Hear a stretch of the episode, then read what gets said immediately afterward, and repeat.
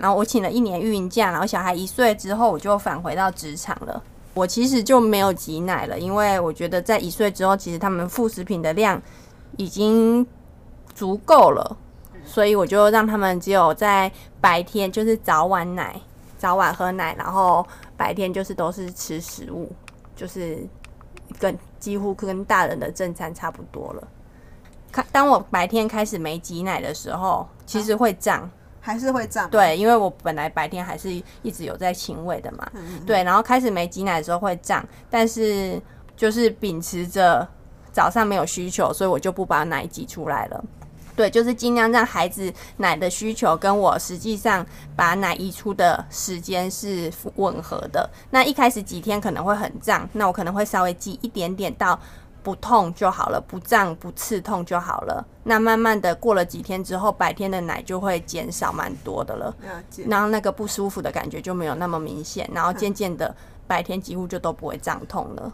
你会渐进性的减少吗？因为我记得我那时候我的经验是，我因为那个时候孩子开始吃副食品嘛，所以我就他吃副食品的时候我就不亲喂了。嗯，所以那个时候等到他开始吃副食品的时间变多了，然后喝奶的需求变少了，我就不喂的时候就就就没了。对啊，所以我也没有就是像你说的，就是返回职场之后就会胀胀的。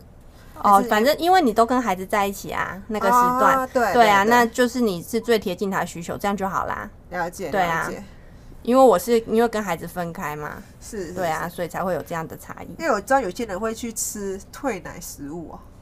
哦，那个好像是真的退掉，完全不喂了。因为我、哦、我返回职场之后，我早晚都还是有喂，对啊，对啊。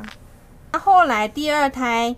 其实就已经比较得心应手了，然后也对于这一块其实没有太大的紧张，因为好像一切我就已经知道大概是怎么运作了。因为第一胎已经喂过了，那第二胎其实真的就奶来的就比较快。哦。嗯，产后大概其实第一天我就觉得已经有奶了。啊，是啊。对，很明显，就跟第一胎那种觉得一直挂着的那种感觉不太一样。充也是很快就达到充足的量。你说第二胎吗？对对，第二胎的奶量。就是因为我其实不太知道奶量啊，因为我都是孩子亲喂，对啊，所以他要喝，我就知道他有喝到奶，我听得到他有吞咽的。但是第一胎，对，第一胎在一开始的时候，也许一直喂，但是放开孩子还是会大哭，知道他没有吃饱，然后就一直挂着。但第二胎好像就是真的奶来的比较快，然后比较没有这种困扰。而且第二胎也是剖腹是吗？对啊。然后也是第一天就可以有办法有奶水了。对，哦，那也很对棒。有一个说法就是，你第一胎的时候，你的机台都完备了，都已经在那边了，哦。因为你前面第一胎的时候，你前面有一些建制工作，是是，是。对，但是第二胎你的奶水要来的时候，你其实你都已经准备好了。而且我记得你两胎也不用说隔很近，对不对？对啊，对我那时候我第一胎未到怀孕嘛，十个月就中间是完全不没哺乳，大概十个月左右，哦，对。有人说喂母乳会瘦，你觉得呢？我觉得骗人的。我当初就是相信这一点。我觉得喂母奶就是因为你真的有一些脂肪的供给，然后热量消消耗。可是你不要就是想说喂母奶会瘦，所以你就吃很多。我没有在。你有没有喝饮料？原来是那个是一个心有就说有。没有，就是在你正常的饮食之下，不要刻意去补啊，刻意去吃很多蛋白质啊，就是正常的饮食之下，喂母奶真的会瘦。真的，然后在看着我，然后露出那种很很……那、啊、我的伙伴就是你，我不看到你很怜悯的 表情。没有啦，我是说真的。是但是你不要就是又吃很多补，然后吃什么又跟自己说啊，我有喂母奶，所以没关系。我没有这个心，我没有在讲你，你不要一直对号入座。你就会一边我在说我自己，我分享我的经验，露出那种很可悲的眼神。没有，你太敏感了。而且我觉得母奶其实对孩子来说不只是食物，哎，你觉得嘞？我觉得它也是一种安抚的效果，因为我之前有一阵子就是小孩子会想要去吸吮，嗯，可是有时候他他是快速的吸吮，嗯，所以那个时候我就知道说他并不是真的是饿了来而喝奶，而是只是要想要借由那个吸吮去得到一个安慰。对啊，因为孩子很多时候就是哭得很伤心呐、啊。或者是他需要一些安慰，那小一点的孩子你，他也许听不太懂，你没有办法跟他讲太多安慰的话，这时候其实让他就是直接来喝你的奶，好像是最直接的安慰了。就像孩子吃奶嘴一样，他得到慰藉。那我们的状况就是孩子可以得到最大慰藉，就是吸吮妈妈的奶头，很好用哎、欸。不管在什么什么情况下，就是给孩子吸吸一下奶，就可以安抚他的情绪了。可是又就会有人说这是人肉奶嘴。对啊，就是看你看你可以可以可不可以接受啦，因为我之前是觉得有点累，我就会给他奶嘴啦。嗯、对，不过就是就是像我们一开始讲的，就是找到你们之间的平衡来嘛，就是看你如果有些人很喜欢这个亲密接触，或者是也不会影响到你的生活，嗯、我觉得那个就还就还不错，是蛮亲密的互动的。对对对。对然后第二胎我就没有请那么久孕假，大概五个月的时候我就要返回职场了。那这个时候，当我知道我要返回职场，因为那是托婴中心通知我要准备可以入托了，我需要储备一些奶，但是不用太多。那从那个时候开始，我每天大概多挤五十 CC 就好了，因为我同时也在哺乳嘛，我同时在喂我的孩子。那如果我多挤很多，可能就会造成我乳乳腺炎啊，或者是怎么样，或者是乳腺受伤之类的，有可能会有这种状况发生。所以我就是在喂我孩子的同时呢，多挤了五十 CC，预备起来，那准备让他去入托的时候，第一天可以带带他的便当去。直到他真正入托之后，我就开始上班了。那每天我在我在公司挤的奶，就是够他隔天喝就好了。我也不挤太多，就是等于是你把他原本应该要亲喂时要喂的时间拿来就是挤奶嘛。对，我的算法大概是每个小时算三十 CC，所以它一餐可能就是九十到一百二十 CC 左右，所以我一天就会挤。大概两百四左右，这样就好了。对，因为我也不想要储存太多的奶，而且我觉得这样子的方式就是达到了另外一种的供需平衡。那我也不会有乳汁过剩，那不会乳汁过剩，我就不会有塞奶的问题。那个时候你的量也是，就是反正就是先挤嘛，然后给托婴中心的老师，然后如果不够的话，老师会再跟你讲，然后你再多慢慢对，慢慢的再加一些，多再多挤一些些就好了。对，一方面比较新鲜，然后一方面。双方都不会有太大的负担，也不会也不会说一下子奶量冲太多了就开始塞。对，你一开始是先有预备奶嘛？就是对预备一点点，预备一点点。对，然后因为你一周是供需平衡，那你有没有遇过说就是你有就是多的东西可以库存？如果如果我知道自己的奶有一点点不够，或者老师跟我说要追的时候，我就是晚上回家我喂我孩子的时候，同时我在另外一边就是再挤一点。对，就增加一点点，我不会一下要增加非常多的量，或者给自己一个比较大的压力。对，你要送去托婴中心的那个奶量是压在孩子可以接受的最小量就好了。哦对，你不要冲大量，你也不要追，也不要给自己很大压力。我只要孩子这两餐可以吃到刚刚好，不用到饱到醉了，或者是睡晕、睡烦的那种程度。这样子对妈妈来说，挤奶妈妈也会比较没有压力。然后，而且我回家都还是亲喂，睡前然后夜奶可能起来一次，我都还是亲喂，这样子就可以保持。我后来在他入托之后，我持续这样子挤奶，大概一年多一点点的时间，那我的奶量都是充足的。了解。对，就比较不会有有奶量不足的状况发生。那个时候还会奶嘴混淆吗？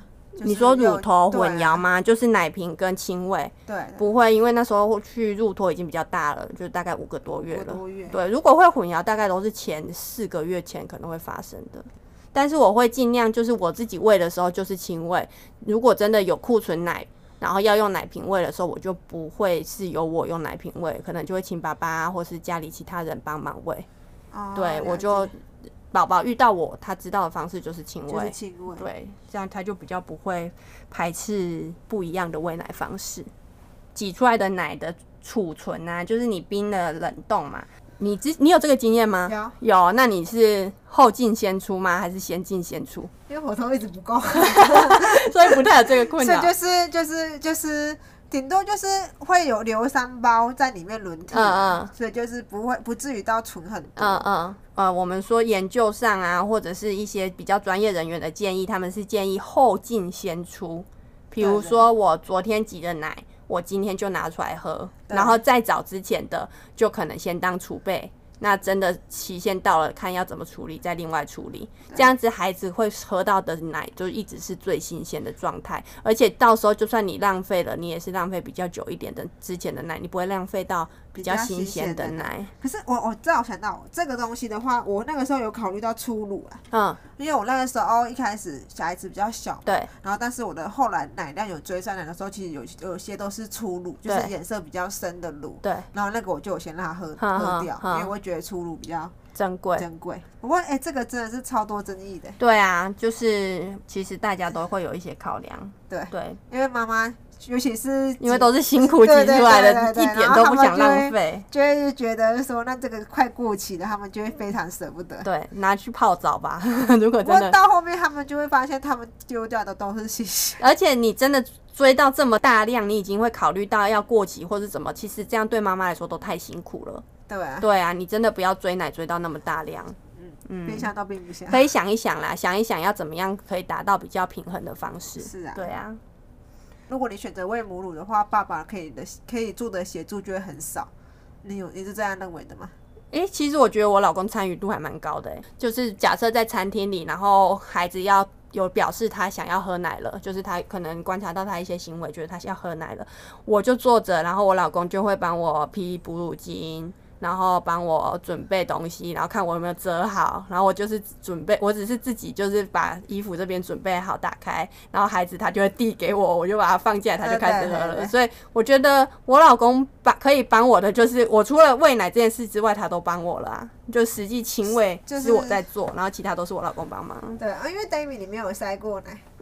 嗯，有一次吃烤鸭太油了，有小塞。就是之前错误的挤奶方式去，所以我就是有一侧的奶常常塞。嗯，然后我记得我每次塞奶的时候，我我老公就会开始帮我摆位，嗯，就是去橄榄球啊，对啊，然后或者是就是我要趴着喂嘛，然后他可能就要帮我把孩子就是抱好，然后就我说你想要他的下巴对准哪里，对，然后就帮我固定，对，然后因为有有几次是因为我在喂的时候，那时候孩子就翻身，然后就很痛，然后我就很不舒服，嗯，所以他那个时候。还会帮我，就是注意好孩子要翻身的时候，就帮你挡住。对对对，对啊，其实不同的方式，爸爸有不同的参与度啊。只要爸爸愿意参与，其实都很多事情，很多很多事情他都可以帮忙的。不然去换个尿布也好。对啊，后来我的小孩在满周岁的时候，他其实老师也跟我反映说，他在白天的奶量需求就没有那么多了，所以我觉得是很自然的状况下，他就把白天的奶就断掉了。还会胀吗？你说第二胎在。那个白天的奶越来越少之后，对，因为这也是一个渐进，我就是后来就改成自己一一餐的量，然后老师又说，哎，他好像就是好像也不太需要了，所以我就又慢慢的又少少少，所以就是一个慢慢退的方式，所以我现在白天也都不会胀，几乎没有经历那个胀痛的过程了。嘿，你比较特别就是你在小孩子早产的时候，你也就是有一些。经历母乳的经历对不，对？对对对，因为其实哺喂早产儿的时候会比较困难，因为毕竟他比较早出生，嗯、所以一开始因为我孩子喝奶的状况并没有那么的顺，嗯、所以我没有办法就就是进入亲喂，因为一开始他是在加护病房，所以那个时候都是用平喂的方式，然后后来因为我自己也想要亲喂，所以我就转换转换成亲喂，但是一开始其实没有那么的容易，因为他的嘴巴又很小。然后吸吮，而且早产儿的吸吮能力就就本来没有足月儿那么好。对对对，然后那个时候就开始去练习。那一开始，因为一开始就是知道可以开始亲喂之后，就开始慢慢的让他亲喂嘛。那一开始就是失败，那个时候怎样叫失败？就是他完全没有办法吸到奶，然后他就会崩溃大哭。嗯、然后那时候我一开始是比较心急，我就会觉得说就是。就就是要让他喝，嗯、就是就算他哭，我就是让他饿饿、嗯、了，他饿了就会想办法去吸，然后就会吸到奶。嗯、所以那个时候他哭，我很紧张，然后我们都搞到心情都很不好。然后我记得那时候有一个妈妈就就是经验分享了，因为她也是早产妈妈，然后她就是说一开始就不要急，就把。就是亲喂这件事情，单纯就是像你讲的安抚奶嘴，对对，就是让他去吸吮你的乳头，然后去当安抚奶嘴，去练习吸吮，然后给他一些比较愉快的经验。那久而久之之后，他就慢慢的、慢慢的练习之后，他就可以顺利亲喂。对。然后那个时候，因为我自己之前都是平喂的关系，所以一开始亲喂的时候也会有一些乳头痛的问题。嗯就是我自己也是慢慢的去增加。乳头的延展性，然后也是慢慢的让孩子就是慢慢的试着亲喂，试着增加他的一些吸吮跟含乳的方式，然后后来就有成功。我觉得蛮重要的一点就是你要去观察孩子想要吃奶的状况，就是不要在他真的饿到受不了的时候，情绪很激昂的时候再给他亲喂。就是如果一开始尝试的时候啦，这样子比较难含上。就是正开始好好的哺乳的，对啊。然后我也我也知道说，并不是所有的母乳妈妈一开始的亲喂都这么的顺利，对对。但是我真的是觉得，当你想要做一件事情的时候，全世界的人都会过来一起帮你，很多人会帮忙。对对，因为我那时候也是得到了很多的一些资讯，嗯、包括有一些物理治疗师会教我，就是母喂的方式、嗯、抱孩子的方式，嗯、然后还有你该怎么样去引导他去吸吸吮。对，然后也是要相信自己的孩子啦，因为其实。我觉得你就是相信，然后去努力，一定会找到适合你们的一个比较好的结果。嗯，相信自己，也相信孩子。对对对，嗯，宝宝黄疸，然后就要停喂母奶。你你有听过这个说法吗？有。然后就对很多很多人想要喂母奶，但是后来会中断的原因都是因为黄疸的关系。其实我先讲啊，就是有人有一种说法，就是喂母乳的孩子比较容易黄疸。嗯，那其实这个就是要。回到黄疸为什么会产生黄疸？嗯、其实简单的来讲，就是因为新生儿的红血球很多，对，然后他们必须要去替换掉老旧的红血球。那因为新生儿的那个肝脏还不够成熟，然后肝脏是负责去代谢那些替换。红血球之后所产生的一些色胆红素，然后当它红血球多，然后需要汰换的速度越快，但是你的肝脏还来不及去分解那些东西，那些胆红素的时候，那些色素留在身体里面，就会让你的皮肤变得看起来黄黄的。对，那因为配方奶，因为它的水分多，对，所以它。冲下去代谢就掉，它很快就可以把那些色素排掉。对，所以它的色胆那个黄疸的基黄疸的指数就会很降降得很快。对，但是因为母乳一开始你可能有有两种，一开始是有可能早发性的黄疸，是因为孩子还在练习吸吮，然后你的母乳还在练习分泌，所以它来没有办法一下子产出这么多，所以当奶水不足或者是孩子摄取的母乳量比较不够的话，那它排的没有那么快，然后孩子就看起来就会。黄黄的，对，然后没有退的那么快。对对对，那那一种的话也没有关系。对，所以所以增加哺乳的次数。对，就是你有人说母喂母乳的宝宝黄疸退的比较慢，其实它这是因为它跟拿来跟配方奶宝宝比。对对对。但是这个比较是有必要的吗？我们可以画一个问号。对，因为其实会会有这个。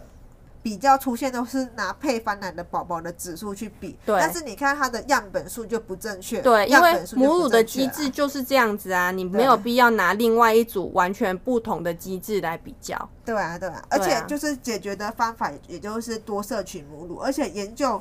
也没有指出说，就是母乳性的黄疸会影响到他们的一些后续的一些发展，或者是影响到智力，或者是造成他身体上的危害。只要你的孩子不是因为病理性的原因而造成的黄疸，如果你的目标是喂母乳的话，你就找一些比较母乳亲善的医院。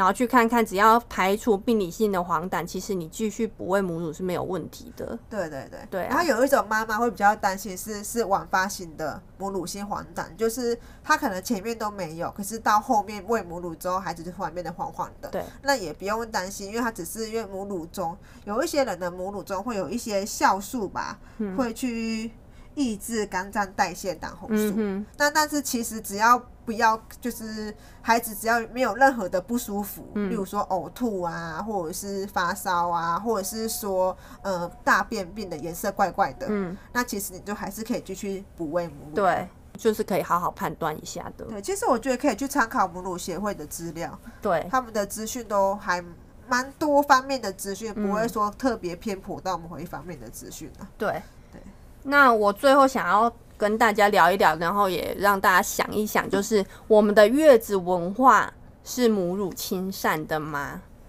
对啦，其实这个是我们一个共同的朋友，就是蛮好的朋友跟我们分享的，因为他也是在还没生产之前就蛮想要喂母乳了，但是他他的方式是他请了月嫂，那月嫂到他家来，那就很想要帮他照顾宝宝。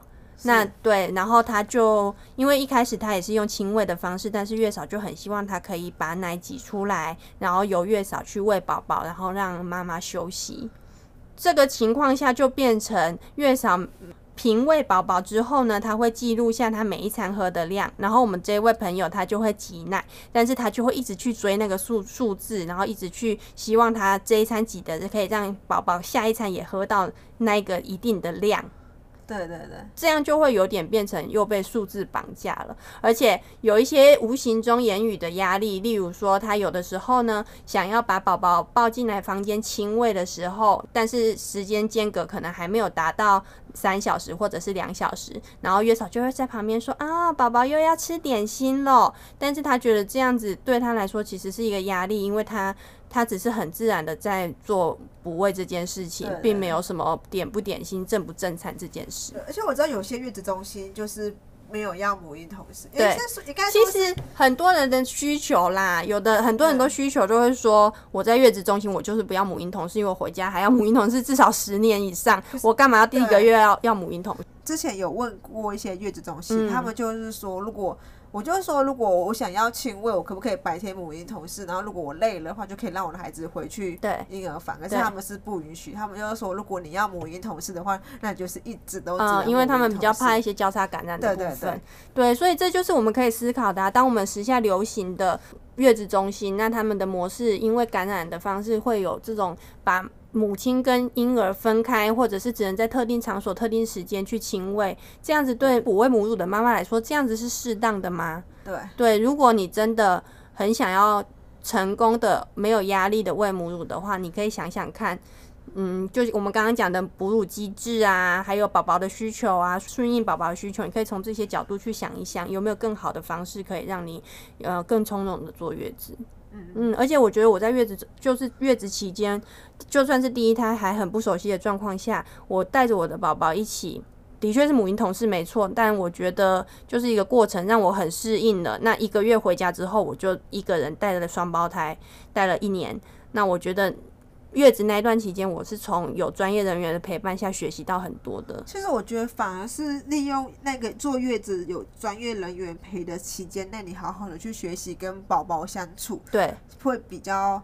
会会让你在回家之后，对，不会那么的手忙脚乱。因为我记得我那时候后来宝宝回来了嘛，然后他们就有建议说，哎、欸，最后一个礼拜你要不要母婴同室？因为家里回去照顾宝宝的时候，你才不会觉得手忙脚乱。对，对对对。然后的确是也有有比较好一点。对啊，而且如果在月子中心，然后妈妈就是一个挤奶一直在挤奶的状态，然后你。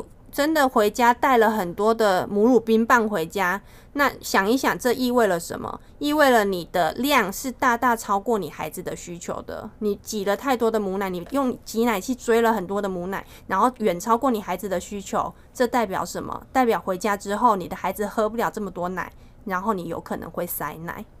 所以供需平衡的概念，我们真的要好好的去思考一下。我们有需要挤了这么多的母奶冰棒，然后好像是一个人生成就吗？我真的，我真的建议大家，如果你想要平顺的喂母奶，喂好、喂满、喂的久的话，你真的要好好想一想，你每一步该怎么样去安排。我觉得这都很容易被一些广告迷失。对，或者是因为有一些泌乳师啊，他们就会在他的粉丝专页 PO 了三大瓶母奶，就说我今天帮这个产妇服务之后，他就挤了这么多奶。但这意味了什么？我们就是要追那么多奶吗？没有啊，我们不需要追大量啊，不是，又不是在比赛，我们只要喂饱我们的宝宝就好了，我不需要储存那么多奶啊。说到泌乳师，大家也可以思考一下，你需要的是泌乳师，还是一个给你正确观念的人？因为坊间太多按摩啊，号称可以解除你塞奶的状况的，但是你想一想，你为什么会塞奶？这包含了我们刚刚讲的，就是母乳的机制，还有你有没有供需平衡，还有你做了什么样的措施，还或者是你做了什么事让你塞奶，找出原因，绝对是比按摩来的有效。因为你这一次按摩完通了，你下一次难道就不会再塞吗？就是治标不治本的意思。对啊，所以给你正确观念的人，才是能够真正帮助你解决塞奶问题的人。我怎么突然那么严肃？因为我真的看太多网络上的人呐、啊，或者说身边的朋友，我很不希望他们走这样的冤枉路。所以，如果你真的有这样的需求的话，找泌乳顾问，而不是泌乳师。对。给给大家这个方向，可以让大家想一想。对啊，就是可能你或许急性期的时候你去处理完，但是你可能还要回去想想看，说你为什么会导致自己塞奶？一定要啊，一定要，不是只是一直塞奶去找通乳师，对，塞奶找通乳师，不是给你鱼吃，要教你怎么钓鱼；不是给你卵磷脂，是要教你怎么样去解除那个塞奶的状况。对，好啦，啊、就是给大家一些思考的方向，然后其实。哺喂母乳可以更美好，可以不用那么的痛苦，不用那么的辛苦，心灵也是充足的，因为你跟你的宝宝共享了一段很美好、很甜蜜的亲喂时光。嗯，爱我们的孩子，愿大家哺乳都顺利，谢谢大家。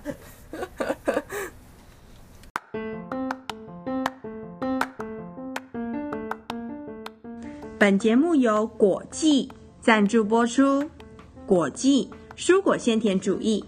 鲜甜的温室小番茄和水果玉米开始采收喽！Facebook 搜寻“水果的果，季节的季，果季蔬果鲜甜主义”。